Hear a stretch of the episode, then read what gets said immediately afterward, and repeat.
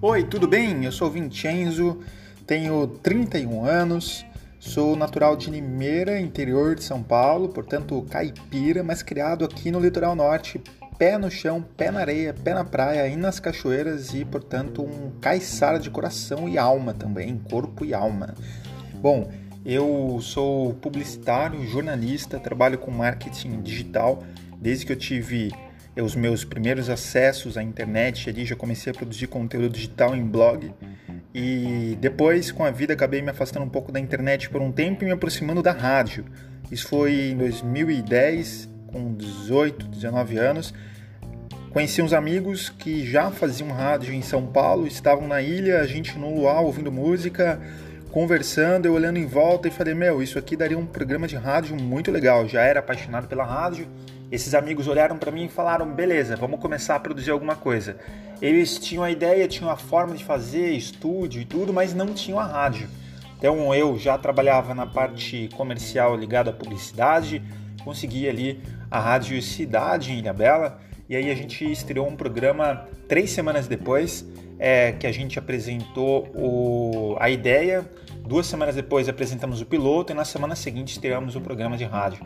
Eu então era apenas o cara que tinha algumas ideias, fazia uns roteiros, era o cara curioso que fui me intrometendo e me apaixonei pela rádio e o programa deu certo, super certo. A gente começou a trabalhar bastante ali a interação com as pessoas ao vivo, tinha humoristas participando do programa, depois a gente colocou uma parte de notícias e as músicas que a galera mais curtia, assim, né?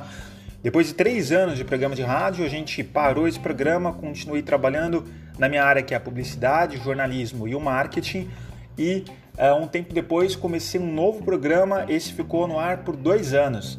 Nesse programa eu falava de tudo, falava as notícias, comentava as notícias e também fazia a voz da locução de notícia que ia ao ar de 30 em 30 minutos durante 30 segundos. Era um, era um spot com 30 segundos de notícias, as principais manchetes da hora e do dia.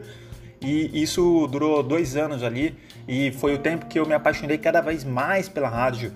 E passou o tempo, continuo trabalhando com publicidade, produzi bastante podcast, trabalho com marketing digital, fazendo com que as empresas tenham um canal mais forte, ativo, de engajamento com o público pelas redes sociais, que hoje são principal, as principais formas de você se comunicar com o seu público.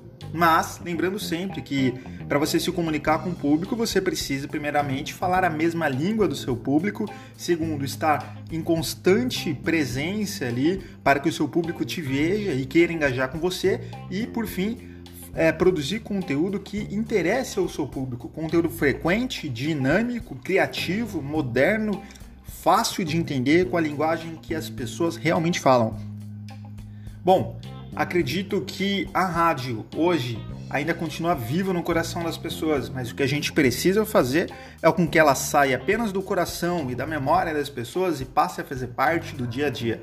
E a melhor ferramenta hoje para tornar isso possível e aproximar cada vez mais as pessoas que estão aí pela internet das rádios e do conteúdo produzido dia a dia instantaneamente ali pelos locutores de rádio que são incríveis e formidáveis é a internet. Essa é a melhor forma possível de aproximar o público da rádio, o público da internet, trazer o público da internet para a rádio e vice-versa. Bom, é nisso que eu acredito e nisso é nisso que eu acredito que podemos construir juntos.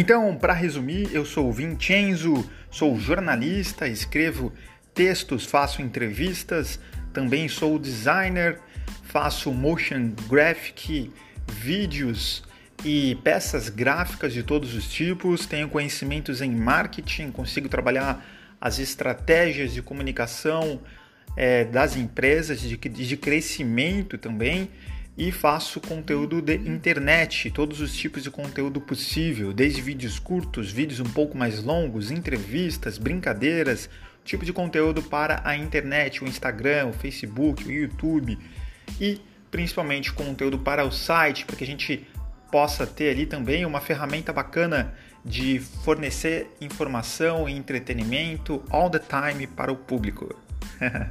e é isso aí, espero estar com vocês em breve.